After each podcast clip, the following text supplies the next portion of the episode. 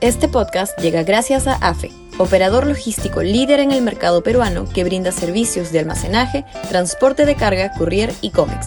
Los puedes ubicar en www.afe.pe.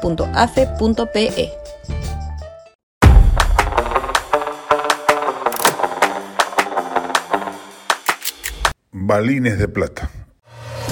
Sudaca, Perú. Buen periodismo. No se jugaba nada del gobierno con el anuncio de que solicitaría cuestión de confianza. Sabe que es ilegal e improcedente y bien respondida con ese tenor por el titular del legislativo. No al lugar ni siquiera a su discusión.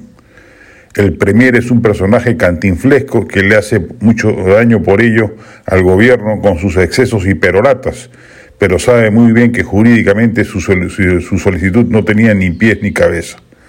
El gobierno no alberga la estrategia de seguir el camino de Vizcarra en el sentido de apuntar a una disolución del Congreso.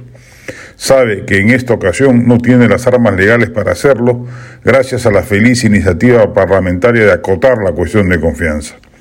El régimen solo está jugando a la distracción psicosocial más burda que ha encontrado a mano, atrapado en la crisis económica que no haya remedio, por culpa de las torpezas del MEF que no es capaz de aprovechar el boom fiscal que tiene entre manos, la crisis política que el propio gobierno ha escalado y se le ha escapado de las manos al llevarla a instancias de la OEA, y la crisis social creciente debido al colapso de los servicios públicos más básicos, la corrupción ostentosa y el crecimiento imparable de la delincuencia, sin que los ministros responsables de cada uno de esos desastres hagan algo para remediarlos.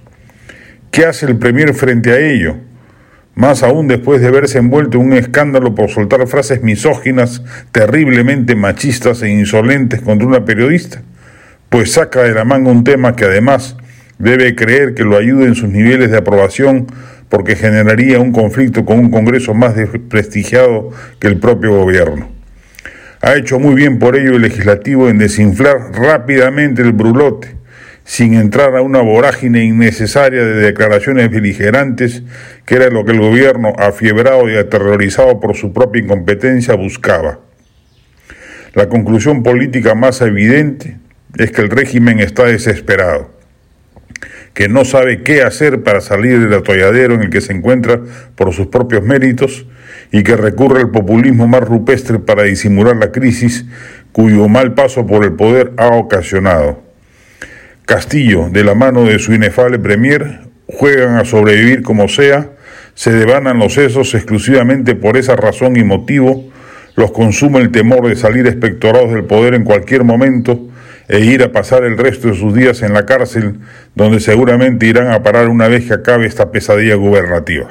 Este podcast llegó gracias a AFE, operador logístico líder en el mercado peruano que brinda servicios de almacenaje, transporte de carga, courier y cómics. Los puedes ubicar en www.afe.pe.